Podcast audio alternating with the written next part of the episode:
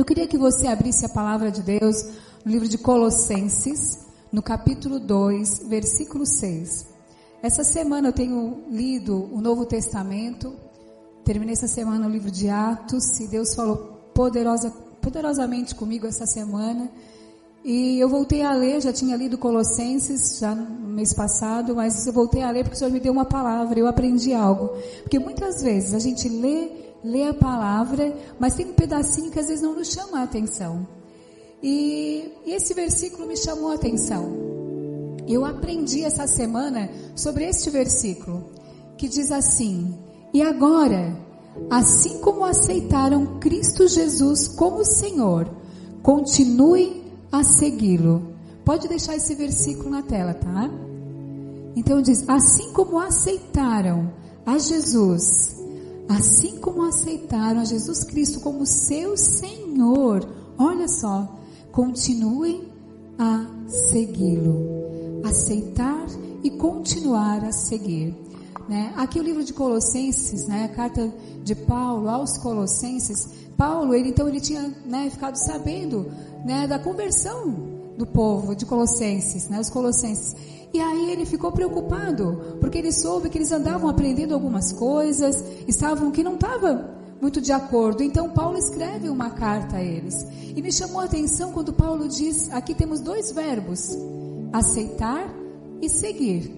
Dois verbos, duas ações: aceitar e seguir. Isso me chamou a atenção e eu aprendi isso nessa semana e eu disse, meu Senhor, por que, que a gente às vezes não percebe isso?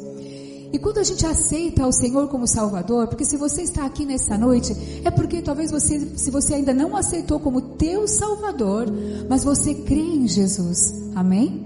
Aleluia. Você crê em Jesus. Aqui nós temos pessoas com vários tempos né, servindo ao Senhor, uns com 10, outros com 15, outros servem ao Senhor uma vida toda, e nós conhecemos a Jesus, e nós aceitamos eles, nós cremos no seu poder. Nessa noite aqui nós sentimos a presença dele, nós sabemos que a presença dele é real, nós sabemos que ele se manifesta, ele cura, ele faz maravilhas, nós cremos.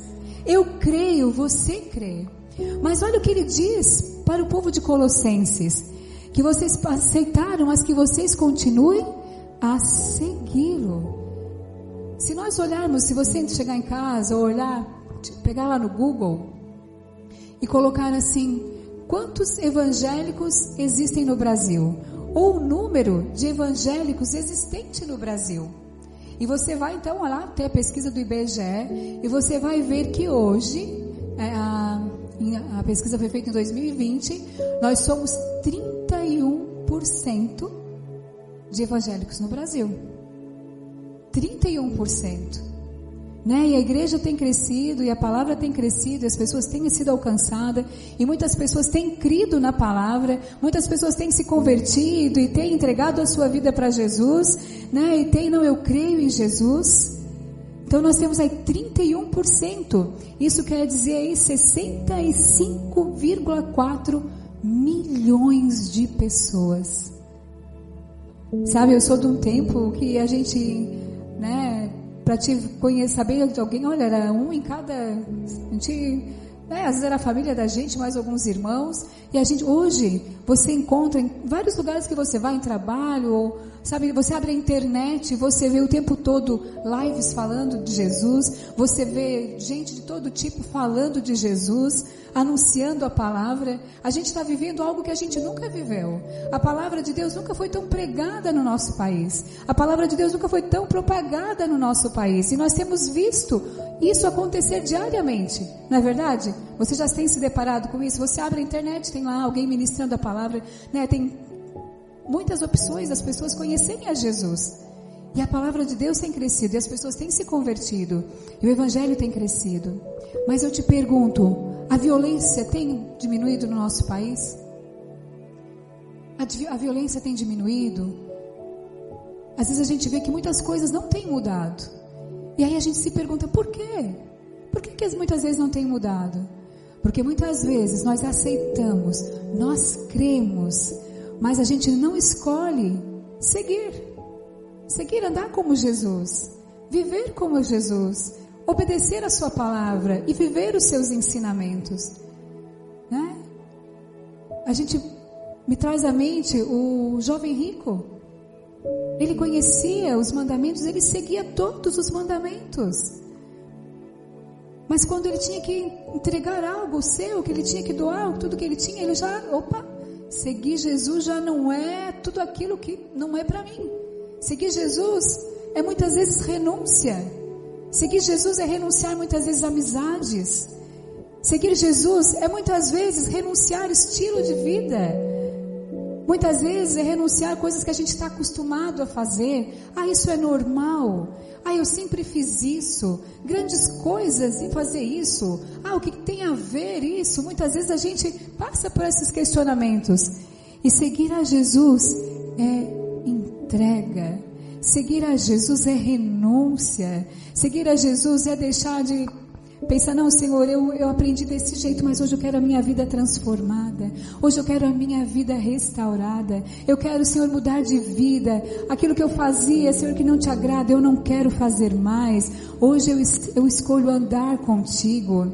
Nós vemos na vida de Paulo. Paulo, ele era um homem sanguinário, perseguia os cristãos. Ele cria em Deus. Ele cria.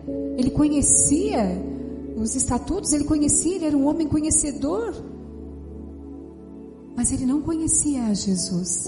Ele conhecia, mas não conhecia, conhecia Deus, mas não conhecia. A palavra estava aqui, mas ele não conhecia, não teve encontro com Jesus. E a partir do momento que Paulo, quando ele teve encontro com Jesus, quando Jesus apareceu para ele e disse: Paulo, por que me persegues? Quando ele teve encontro com Jesus, que a sua vida foi tocada por ele, a vida dele nunca mais foi a mesma. A vida dele a partir daquele momento não foi mais a mesma. Né? E às vezes a gente se envergonha porque Paulo, perseguidor de Jesus, né? perseguia os cristãos, matava. A Bíblia fala que quando Estevão foi apedrejado, Paulo consentiu. Né? Ele, um homem cheio do Espírito Santo, Estevão foi ali apedrejado. E Paulo estava ali, Paulo consentiu. Então, sabe, como era o coração de Paulo endurecido para o evangelho de Cristo.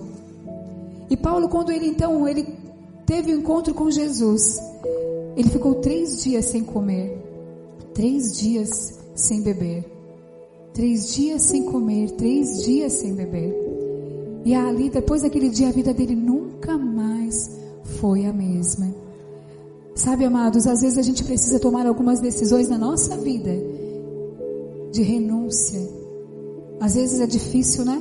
Às vezes a gente renunciar uma refeição, né? Quando a gente faz, ah, não vamos fazer, né? O pastor tem falado muito agora de jejum e oração quinta-feira. Quem estava no culto de quinta-feira? Amados, o culto de quinta-feira tem sido busca do Espírito Santo. Se fosse você, não perdia. Não perdia, porque se você quer ter sua vida tocada, transformada, você tem que ter sede e fome dele. Você tem que ter sede e fome de Jesus. Sede e fome dele. Amém? Aleluia. Glória a Deus. Eu queria ler também com você. Gabi, abre para mim. Atos 4, 29. Atos 4, 29. Glória a Deus. Aleluia. Atos 4, 29. E agora, Senhor, ouve as ameaças deles e concede os teus servos coragem para anunciar tua palavra. E agora, Senhor, ouve as ameaças deles e concede a teus servos coragem para anunciar tua palavra. Quando Pedro ele faz essa oração, né, ele já tinha vivido algo de Deus. Porque imagina assim, como estava o coração de Pedro, né? Porque ele tinha andado com Jesus, ele viu Jesus ser crucificado, né? depois Jesus ressuscitou, Jesus então veio ao encontro deles, depois Jesus disse, agora vocês têm que permanecer unidos, né? Ele estava ali prometendo a presença do Espírito Santo, e Pedro foi cheio do Espírito Santo, Pedro teve um encontro que mudou o coração dele, Pedro estava tendo experiências maravilhosas com o Senhor, estava sendo perseguido por falar de Jesus. Ele estava sendo perseguido por falar de Jesus. Né? E Pedro então estava tendo essa experiência e ele como estava então sendo perseguido, ele tinha sido já sido levado, né? E estava sendo já julgado, as pessoas começavam já a questionar, né? Estavam queriam prender Pedro, levaram Pedro preso. E aí chegaram, né? E colocaram Pedro e começaram a questionar Pedro e viram que não havia nada que condenasse ele. E Pedro já estava sendo perseguido. E disseram: "Olha, nós vamos soltar vocês porque vocês não têm, não temos acusação contra vocês." E Pedro foi para casa e disse: Mas vocês não têm mais que falar de Jesus. Vocês não têm mais falar, que falar disso que vocês estão falando aí fora. Vocês estão confundindo a cabeça do povo. Vocês estão fazendo tumulto. Vocês estão confundindo o povo. Tipo o que a gente escuta hoje: fique em casa. Né? Fique em casa. Não fala, né? Não sai, não vai buscar Jesus, não vai, fica em casa. Né? E a gente tem escutado isso, e Pedro então disse: como que eu posso deixar de falar de tudo aquilo que eu tenho visto, de tudo aquilo que eu tenho vivido? E a mesma forma, nós, amados, hoje, como nós podemos deixar de falar daquilo que Deus tem feito na nossa vida? Como você pode deixar de falar aquilo que Deus tem trabalhado, aquilo que Ele fez na tua vida? Quando você aceitou Jesus, se eu perguntar para você que cada um teve uma experiência diferente, talvez alguém veio com uma enfermidade, pastor, eu vim a minha vida, eu estava enfermo, não tinha, eu estava desenganado pelos médicos, mas alguém foi na minha casa, orou por mim, eu conheci um Jesus que cura, eu conheci um Jesus que transforma, eu conheci um Jesus que faz milagre, hoje eu sirvo ao Senhor desse dia. Aí você pode dizer, não, pastora, eu vim buscar pelo meu casamento, pela minha família, porque meu lar estava destruído. A tua casa já ninguém mais conversava, já ninguém mais se entendia. E quando você conheceu Jesus, Ele transformou, transformou o teu coração, transformou o coração do teu esposo, da tua esposa, dos seus filhos, e, a tua, e na tua casa houve paz. Talvez você diga, não, pastor, eu cresci no Evangelho, assim como eu cresci. E eu lembro como eu, quando eu aceitei Jesus, eu conhecia a palavra desde pequena. Eu sentava no primeiro, nos primeiros bancos, e mesmo que eu não sabia ler, eu não entendia, eu pegava a Bíblia do meu pai, que meus pais eram diáconos e a minha mãe era diaconisa, e eu segurava a Bíblia deles, e eu sempre estava ali lendo. E eu lembro que quando eu tinha 11 anos de idade, então eu entreguei minha vida para Jesus.